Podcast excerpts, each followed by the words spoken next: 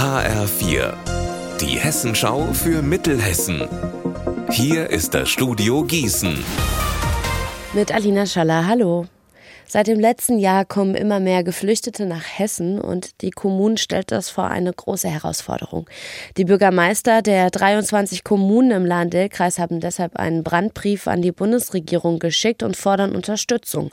Im Lahn-Dill-Kreis sollen die Notunterkünfte in Wetzlar und Haiger bis Juni geschlossen werden. Etwa 400 Menschen müssen dann irgendwo anders hin. Nur wo, das steht überhaupt noch nicht fest.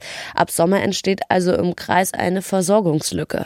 Frank Indertal, Bürgermeister Bürgermeister in Solms und Sprecher des Städte- und Gemeindebundes hat dem HR gesagt. Hier vor Ort bei uns auf der kommunalen Ebene gibt es ein Problem und wir drängen eben auch darauf, dass innerhalb Deutschlands die Verteilung so ist, dass eben alle gleichermaßen diese Last zu tragen haben. Es ist so, dass wir über einen ganz langen Zeitraum diese Unterbringung geschafft haben, aber eben jetzt steuern wir auf einen Moment hin, dass in den Städten und Gemeinden eben auch Sporthallen vorübergehend belegt werden müssen, mit allen negativen Folgen für den Sportbetrieb, für Kinder und Jugendliche in diesen Hallen. Tomorrow is too late. Morgen ist es zu spät. Das ist das Motto, unter dem heute in Mittelhessen Menschen auf die Straße gehen. Fridays for Future hat wieder zu einem globalen Klimastreik aufgerufen. HR4-Reporter Marc Klug, was fordern die Teilnehmer denn? Dass die Politik mehr gegen den Klimawandel macht. Ganz konkret fordert Fridays for Future zum Beispiel, dass sich Deutschland an das Pariser Klimaabkommen und das 1,5 Grad Ziel halten soll.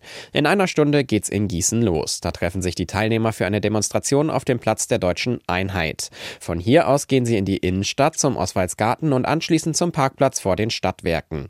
Auch in Marburg und Bad Camberg finden Demos von Fridays for Future statt. Hier geht's jeweils um 16 Uhr los. Am Sonntag starten wieder die Fütterungstouren im Weilburger Tiergarten. Ab 14 Uhr geht es mit dem Fütterungsbus zu den Tieren im Wildpark.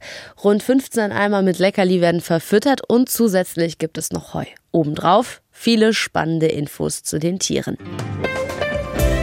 Unser Wetter in Mittelhessen. Heute schaut die Sonne in Mittelhessen immer mal wieder vorbei. Dazu haben wir in Dorheim 8 und in Limburg um die 10 Grad. Am Abend und in der Nacht bleibt der Himmel bedeckt und so geht es dann auch morgen weiter. Ihr Wetter und alles, was bei Ihnen passiert, zuverlässig in der Hessenschau für Ihre Region und auf hessenschau.de.